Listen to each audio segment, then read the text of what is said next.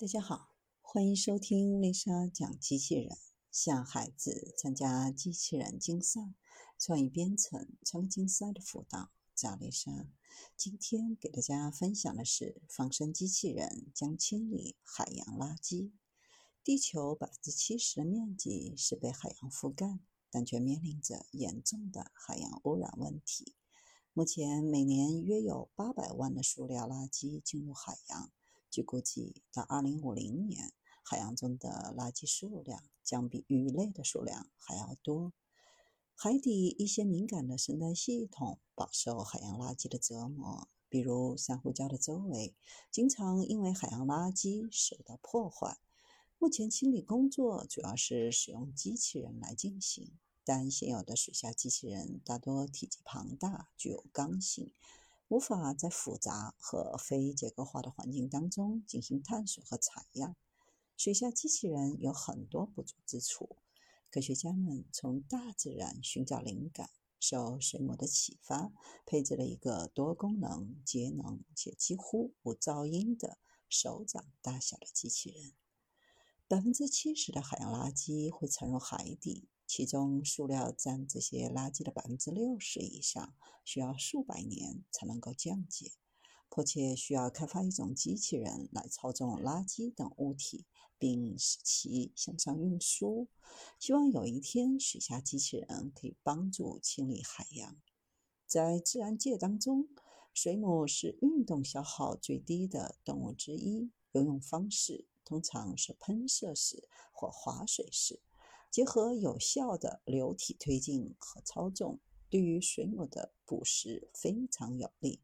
可变形的软体结构使它们能够适应和导航非结构化的环境。这些特征使得水母成为最受欢迎的模型之一，成为指导新一代水下航行器设计的灵感。通过在周围产生水流，水母可以捕获沿途的物体。仿水母式机器人也采用类似的方法，在周围循环水流。这种功能在收集如垃圾、颗粒之类的物体时非常有用。机器人可以将废弃的物品带到地面并回收，可以收集如鱼卵等脆弱的生物样本，而不会对周围的环境造成任何负面的影响。也不会由于结构等问题对海洋造成二次破坏。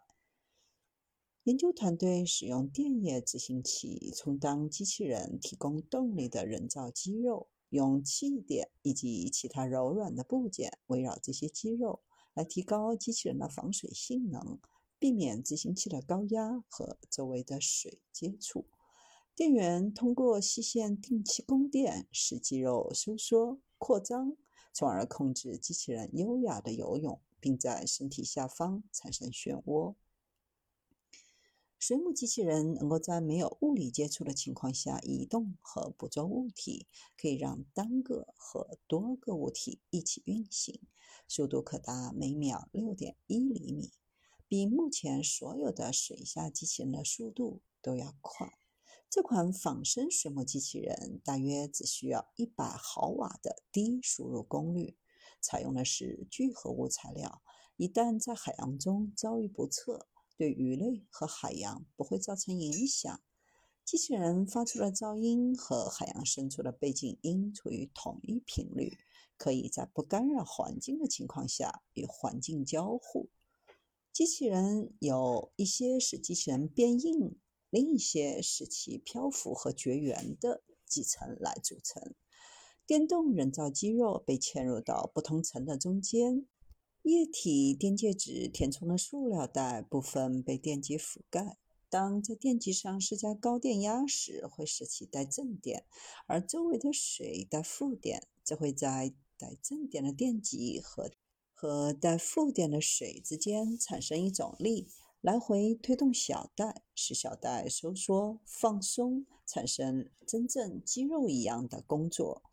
但目前有一个迫切需要解决的，就是仿生水母机器人还需要使用一根电线连接来进行供电和控制。投入海洋当中使用是非常不方便的。所以，发展无线控制和自主控制是下一个需要攻坚的方向。使用电线为机器人供电，很快就会成为过去。无线机器人整合所有的功能模块，通过在机器人的顶部安装浮力装置，在底部安装电池和微控制器，来实现无线供电和深水控制。目前已经在池塘里试验成功，距离未来无线操作越来越近。